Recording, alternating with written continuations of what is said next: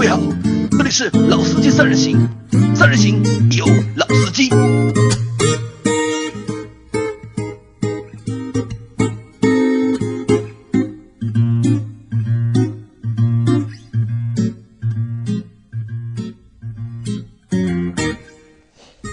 Hello，大家好，欢迎收听《老司机三人行》，我是杨磊。大家好，我是周老师。大家好，我是韩佳。啊，今天我们这期节目来聊什么呢？我们今天的节目名字叫《铃木在中国还有没有活路》，啊，这个名字听上去有点沉重啊。啊，那在开始这个正式的聊天之前啊，就是我们大家先来回想一下，就是在你们心中，铃木是一个什么印象？哇，我先来讲啊，就是说，其实我对铃木这个品牌还蛮有感情的，蛮有感情，对吧？对，因为一个就当年我住在奉贤的时候，对吧？就是奉贤为数不多的汽车的 4S 店，嗯，就是你就不讲二级经销商啊，为数不多的汽车 4S 店是有家铃木的。然后当时我也去经常去看看的，那个时候里面就是雨燕，对吧？天宇就 S X 四三厢版的、两厢版的，还有一辆车很牛逼的叫超级维特拉，超级维特拉啊，对对对，啊，蛮有蛮有那个，就是当时还对这个品牌还蛮有好感的。蛮有好感。然后呢，一个是这样，就是我们奉贤以前啊，路上跑了很多的车，就是大家知道，就是江南出的那个奥拓，江南奥拓啊对，，它其实就是铃木的车子嘛，对吧？有那个年代，其实国内就是路上跑的这种小车，其实也不是特别多，嗯，对吧？啊，那个车子呢，就是当时在奉贤呢，我有个同学，他们家里面有辆这个车，上面挂了一块沪牌，沪 A 的大牌照。后来这个牌照，后来就我同学大学毕业以后，这个牌照退下来以后，他买了一辆十四万的 Polo，零零零三年的时候，就是当时他们家就是有这样一辆车的，然后我也坐过，那因为那个时候我不会开车嘛，我也坐过。虽然那个车很小啊，就周老师是属于体型很大的人，对吧？两百斤，对吧？一一米八十多，两百斤。但是我一直都很喜欢小车，对？虽然杨老师说我喜欢小车是因为我穷，对吧？那这个可能是个原因啊。但另外一方面，我确实蛮喜欢这种小型车的，就是包括像 smart 啊这样的车，我都蛮喜欢的。那当时我看到这个奥拓的时候，当时我就想，哎呦，我大学毕业以后要搞一个对吧？买一辆这个车。当时我问了一下，就是不敢问新车，问二手车。当时市场上两万块钱啊，就哎，就是两万左右，一万多两万就能买了。然后那个时候呢，上我们那边沪 C 牌照也不要钱。当时我就想，哎呀，我大学毕业以后买辆这个车也蛮好的，对吧？那那韩家呢？韩家对铃木有什么印象吗？呃，铃木有的，铃木是其实我有拥有过铃木的东西，但不是汽车，是是摩托车摩托车，对，以前有辆小摩托车是那个铃木的阿吉，是一辆跑车，所以说在那个年代，就是说其实买的也是那种。怎么说是那种走私车嘛？走私车啊那个就黑车无牌无证的黑车啊，就在那边年少无知，就在那边开着开着玩嘛。然后就是，其实那个铃木其实是日本做摩托车也是非常著名的一个厂家，它不光也做呃不光是做汽车嘛，所以说最早对这个牌子的印象就是在摩托车上。之后就是，呃，看到雨燕的话，就是我也比较喜欢看赛车嘛，然后就是说会在天马山赛道一直会去参加一些活动，会看到那个很多那时候就有很多的雨燕，因为雨燕的就是改装的，作为改装很大啊，对，改装余因为地很大，车子也比较轻，对。然后加固了以后，车身的重量不会太高，然后也蛮适合这种然后跑赛道。的。是是适合就天马山这种比较小型的赛道跑跑呃跑跑那种场地赛啊什么对，可玩性还是很强的，我觉得多弯的赛道，啊，对，多弯的赛道，极速并不需要很高。老倪以前就有一辆雨燕嘛，那辆雨燕他开了多少？二十万公里啊？哦，十六万公里好像开了啊很多年了开了很多年了。那个对不错。雨燕的话是这样，也有个故事。我以前有个同事叫小爪，嗯然后跟我关系蛮好的。我那个时候就是自己车卖掉了，想买一辆那个明锐，然后那个时候去看车的时候，小爪就把他的雨燕借给我了。我当时一开就感觉，哎呦，这个车小归小，排量也不大，对啊，动力挺好的，对啊，就是感觉有点开小跑车的感觉。所以雨燕应该说也是铃木在国内当年啊，比就是较成功的比较成功的一款车，对吧？刚才韩佳也讲到摩托车，摩托车就对于摩托车迷来讲的话，有一辆超跑，对吧？铃木的铃木的隼，对吧？那这个车子其实铃木这这些东西也佐证，其实铃木在技术方面其实不差的，对，在发动机技术上发动机其实是很好的，对的是不差的但是就是怎么讲呢？就这两年好像感觉路上看到铃木的车的机会越来越少了。其实只是铃木在中国可能稍微弱一点，其实在日本的话和和在海外的话，其实还是 还是一个不错的是在日本。本土和欧洲市场都卖的销量很好，因为我。对于我来说，可能我对铃木和周老师差不多吧，应该最初的感觉就是奥拓嘛，就是对铃木的就是认知啊，可能就是从那辆就是方的那辆奥拓开始的，对吧？因为那个那时候这个车便宜嘛，就是当时就是家里面能够有自备车的，其实人非常少，能够买得起这个车人也不多，但能那个车当时看的还蛮多的，那这是最初的印象。后来是因为老倪嘛，因为我是我大学毕业毕业就认识创业的时候就和老倪在一个楼层里面，我们我们办公室住在一起嘛，就认识了老倪。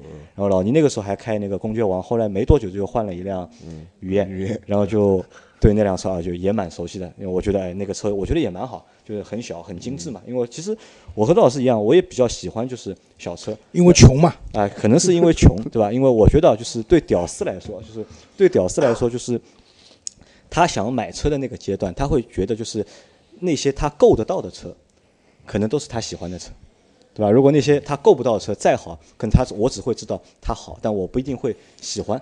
对但当时就是我，其实我对雨燕，我其实蛮蛮有好感，我蛮想买的。但是我后来是最想买的是后面的，就雨燕后面出的那一台叫 S X 天宇天宇。哎那辆车我觉得要比雨燕要大一点，看上去呢更舒服一点，但价格呢也略贵，好像当时出的时候就是在十二万啊对要十左几万，右对吧？因为我当时购车的一个预算也就在十万块以内嘛，可能就当时也就没有选这个车。因为那个年代啊，就是这个价位的车其实可选择的不多。啊，因为我那个时候我问过老倪嘛，我说你为什么选这个车对吧？你本来是个公爵王对吧？是一个虽然是辆旧车，但那辆车蛮大的，然后也蛮气派的，但现在怎么选了一辆小的车？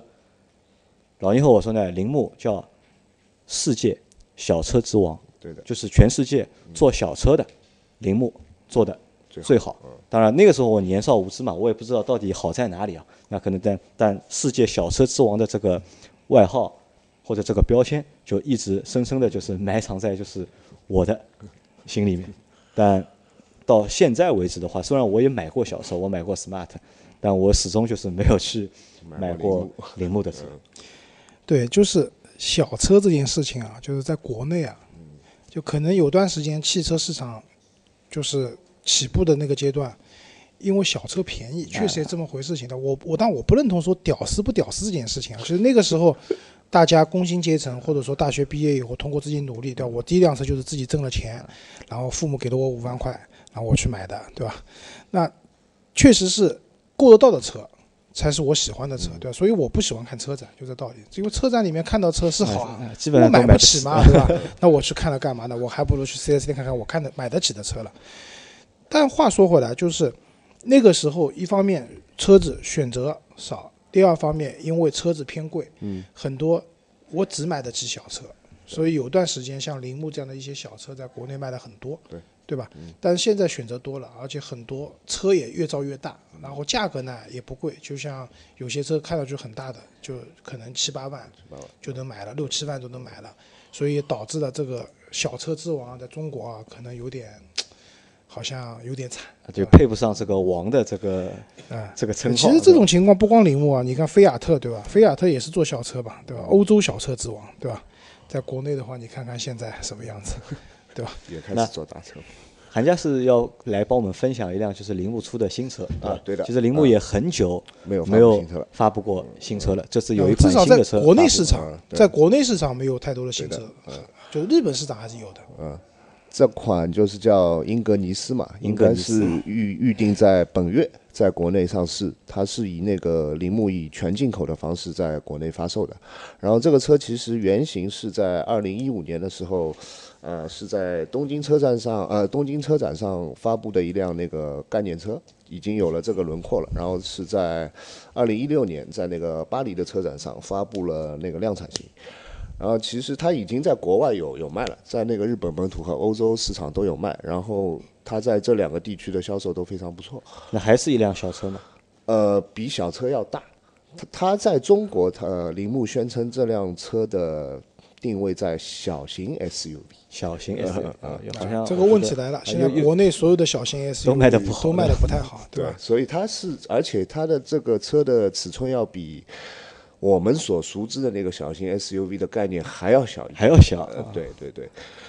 然后它这个车就是售价的话是在十二万九到十三万三，其实这个差价就一个区别，有没有含导航？它只有两个版本。啊，其实导航现在也不是很重要。对，对也不是一个高级的哎对我问个问题啊，韩家，就是这个车，因为你说在日本和欧洲市场卖的还不错嘛，嗯像日本本土市场的话，这个车的价格大概多少？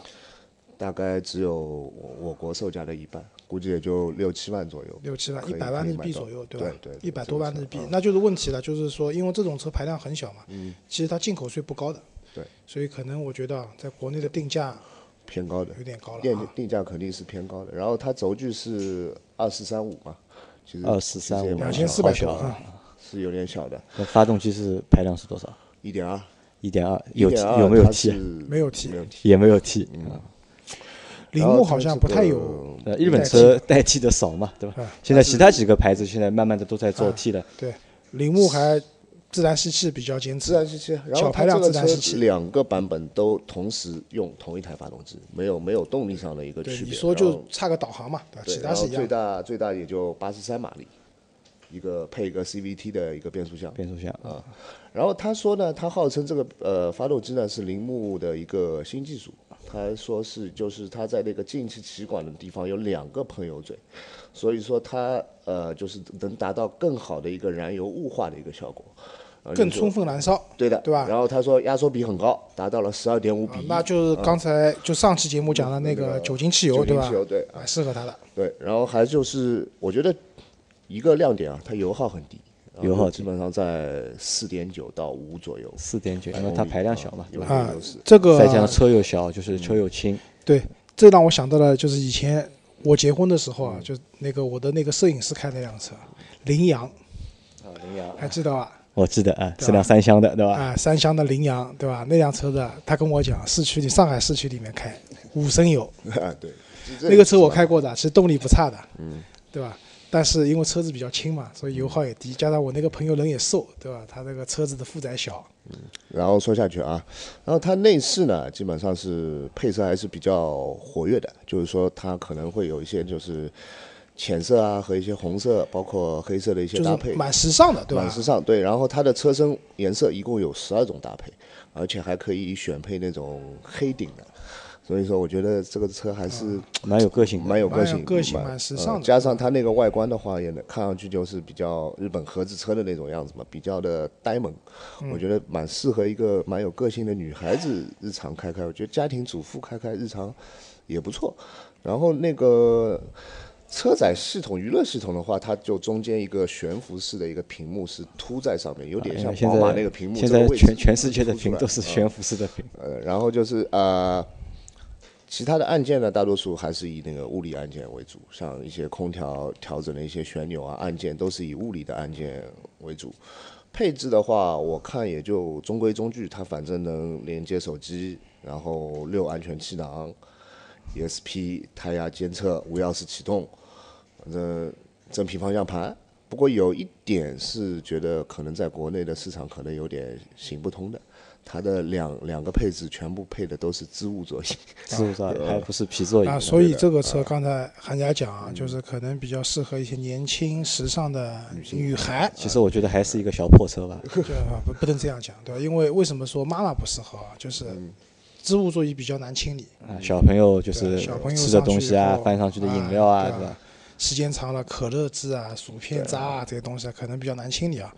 因为是这样，就是韩家讲这辆车呢，我前段时间也关注过，因为我说我喜欢小车嘛，但凡有个小车要上市或者怎么样，都会看一下。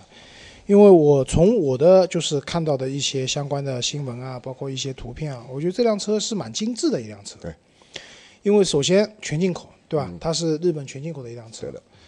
那大家知道，就是说我们一直讲，就是我有个朋友一直现就是戏称啊，就是日本车分两种，一种是国产日本车，还有一种是进口日本车。就大家觉得日进口的日本车其实品质各方面还是不错的，过得去的。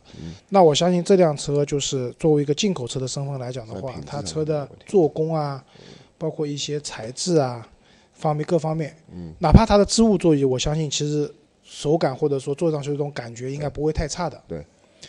那但是呢，就是刚才也讲了个问题，就是车子精致蛮精致的，也很时尚，但是还是小，还是小啊。所以这里啊，韩教，我要问你个问题啊，因为这辆车铃木对吧，全进口的，有点像 SUV，也有点像跨界的车。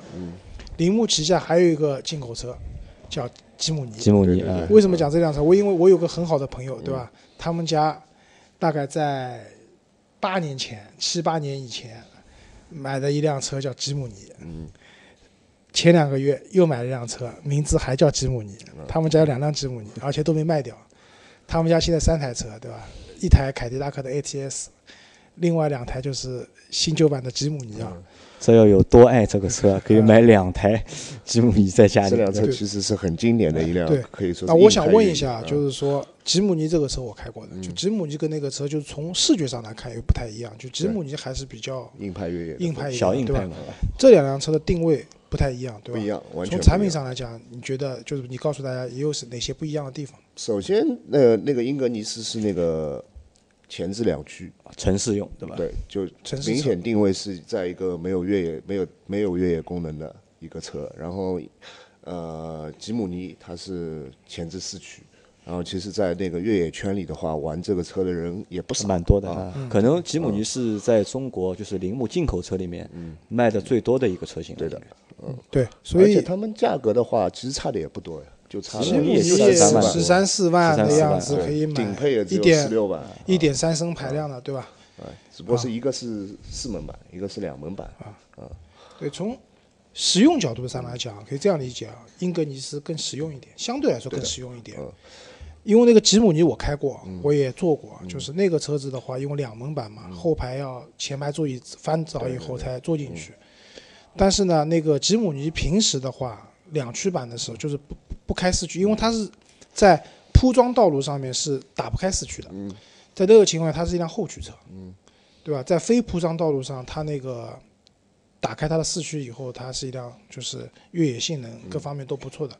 如果在后桥加一把锁的话，那个车其实出去玩是 OK 的，对吧？蛮蛮厉害啊。但吉姆尼没有自拍的，只有手拍的。没有，吉姆尼现在有自拍了，一直有自拍，一直有。哎，这个你落伍了，一直有自拍。那个我那个有两辆吉姆尼的那个朋友，他的车都是自排，就两辆都是自排的。都是自排的。我这次发现这个车啊，就是它是四门，然后后备箱可以是打开嘛，然后就是后排座椅可以放倒。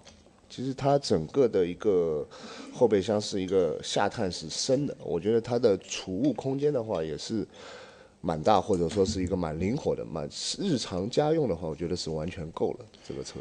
对家用的话，这前提是家里面可能只有一两个人啊，人多了肯定不行。对，对吧？嗯，肯定只有一对夫妻啊，或者不能有老人这样。，啊 那我觉得就是这个车啊，其实我觉得大家听一听就可以了。就是其 其实对观众的一个实际的一个就是购买啊，就是没有什么就是太大的建议或者是太大的一个帮助。我是这么认为的，可能就是我认为，因为我们为什么想做这期节目呢？我就是觉得这个牌子蛮好的一个牌子，对吧？其实蛮好的一个牌子，也能出一些蛮好的产品。但这个路啊，好像永远就是走不顺畅，或者是走不远。人家走的蛮好的呀。对，在我说我是指在中国，其实我是我只在中国嘛。那其实你想，在中国它能现在能够卖的车型，无非也就是雨燕、天宇、天宇，奥拓，奥拓是吧？除了这个之外，进口的可能就是北斗星北斗星现在没了，就北斗星现在已经停掉了，已经，因为北斗星和浪迪啊，这个之前都是很有意思的车，都是都是 box 车型，，吧就是就是北斗星啊，这个车啊，以前我们讲万转发动机，就那个车的发动机可以转到一万转的，对吧？很牛的。北京那边好多朋友北斗星自己改了改呀，因为这个车的改装余地也很大。啊，对的。就印象最深的就是改了一个排挡杆，对吧？那个会发光的，那个我有个朋友在北京，就是当时我就觉得他说跟我说这辆车你别小看它，对吧？面包车，万转发动机，对吧？那所以其实还是那句话，铃木小车，嗯，然后发动机技术各方面都是好的，对但是杨老师刚才讲的，就是在国内可能不太行得通，啊，对？不太行得通。但是我不同意杨老讲的是什么？就是说刚才推荐那辆车啊，就不推荐，就是介绍那辆车，也不一定要说真的是听听就算了。如果说你是一个本来想买一辆，比如说小车的人，对吧？因为其实你现在如果说你去买一辆小型的合资的 SUV，也要十几万，对，对，这辆车全进口的，其实还是可以考虑的，我觉得你觉得是可以考虑的？可以考虑。因为我觉得同同价位啊，如果你真的有十二三万的预算去买一个这个小车的话，我觉得可能我觉得应该选别的吧？我觉得这个不是太其实实惠的。没有太。多选的呀。你说还有什么选择呢？在这个价位那，其实，因为我我们可能会有一个误区啊，就是也不叫误区，可能会走到一个就是我们自己的一个就是圈圈里面去了。就为什么一定要买一个小车呢？我觉对得小车嘛不是。所以我的意思是说，如果你本来不打算买辆很大的车，对对吧？因为你十几万，你买辆哈弗可以买的很大了，对啊，对吧？你买一辆那个国产的轿车也可以买的很大的。但如果有的人就是说像我一样，对，喜欢小车，对吧？如果这种情况下，我是说这样的人群，你可以考虑去看一下这样的人群，我觉得相对来说比较少。啊比较少，对，确实也是这样因。为就像周老师说的，周老师一直喜欢小车嘛。对啊除了周老师的第一辆派利奥可以算是一辆小车后来，但是后来我买过 Polo 啊啊 Polo 啊 Polo 也算一辆小车啊，开了但 Polo 是给你老婆开的嘛？啊，一年半以后卖掉了，开了五千公里卖的，因为没有人开，放在家里面。就是还在真的我们在面临选择购买的时候，现在还可能就是能够选小车的人还是比较还是比较少。对，因为家里面人口越来越多了嘛，这也是客观事实，对吧？那我们我们说一下，就是我们来谈一谈，那为什么会中国人不喜欢小车，对吧？这可能是一个就是铃木在中国卖的不怎么好的一个原因原因，啊，对，对吧？还有别的原因吗？我觉得啊，就是他选择的合资的人家，对吧？这个不是就是怎么讲，就长安铃木，对吧？就你们看看长安下面的车子，都不行有点有点土气。不是长和长安合作的，对吧？都不怎么好，对吧？福特对吧？福特和长安合作，对吧？日子也不好过，其实对吧？福特那么有底蕴的一个品牌，对吧？我甚至我认为就是福特的底蕴可能要比雪佛兰啊，或者是别克啊，对吧？更深一点。嗯，但是两家厂做出来的东西，我觉得差距还是蛮大的。我觉得就，这个啊就讲到这里啊，就也不是说抨击的，就是长安车做不好或怎么样，确实就国内你看啊，就是选择合资的话，一个是上汽，对吧？上汽下面的车子基本上都还不错的，上汽、广汽也不错，广汽对吧？然后一汽一汽对吧？一汽也凑合。一汽也凑合，对吧？除了这些，对吧？就是到北京汽车，因为有有有那个奔驰嘛，嗯现在卖的也不错。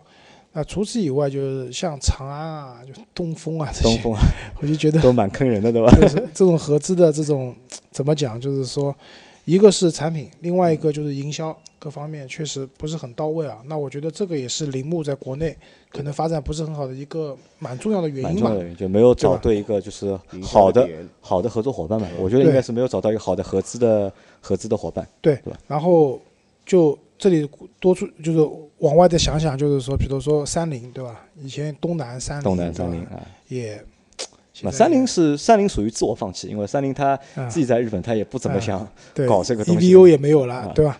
那类似这样，我觉得这是一个原因啊。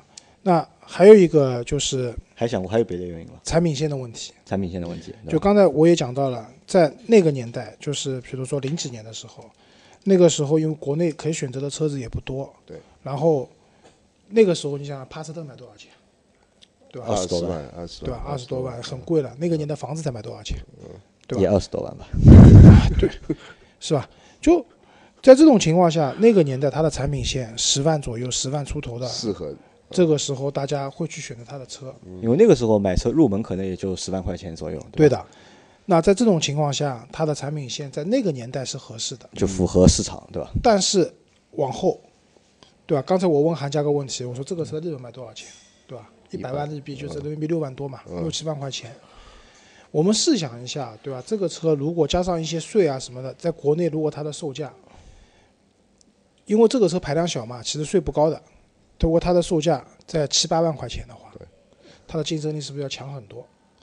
对吧？但是它的定价是十二万九起。对。那现在国内十二万多的话，十二三万可以选择的车子太多了。那这也可能也是什么呢？也是目前雨燕还有销量的一个原因，雨燕的销量高吗？呃还可以就一个月能卖个几千台。几千台，对吧？那这是有有能卖个几千台，也也还算可以，就能活嘛，我觉得，对吧？嗯因为可能是什么便宜，因为雨燕可能也就五万到八万吧，就哦六万多啊，就是反正在五到八这个区间里面，对那就能买了。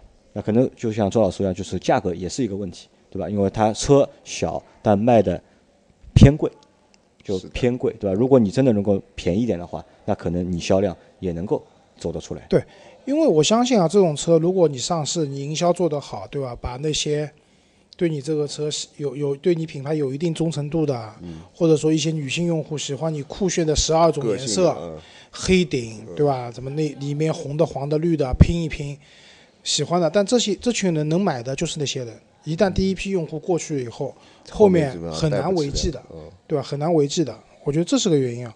还有一个就是，其因为铃木在国内卖的不是特别好，导致它的经销商也特别少它的渠道的架设，对吧？以前上海你们在市区还能看到铃木的 4S 店吗？没有，基本没看到过。我跟你说，我们奉贤那家都关掉了，对吧？就是我印象很深的是前两年我陪我亲戚去买车，买那个北斗星，当时查了一下上海的，还还还买得到啊？这个车它不是挂现在不是它不是长安铃木在生产了它不是挂铃木的 logo 了，啊？就是另外一个就是可能是一个自主主品牌的的一个 logo 了，但是它店还是卖铃木的车的。当时去找那家 4S 店蛮苦的，好远，就因为这是个恶性循环嘛，你卖的好，你店就多，嗯对吧？售后服务、维修保养各方面都好，而且但你卖的不好营销的一些宣传之类的也基本上是没有。因为你卖的不好基本没营销嘛。像这个进口车的话，基本上没有什么市场预算，嗯所以很难去让短知名度提起来或者怎么样，短时间里面都很难做到。所以你说铃木有没有活路？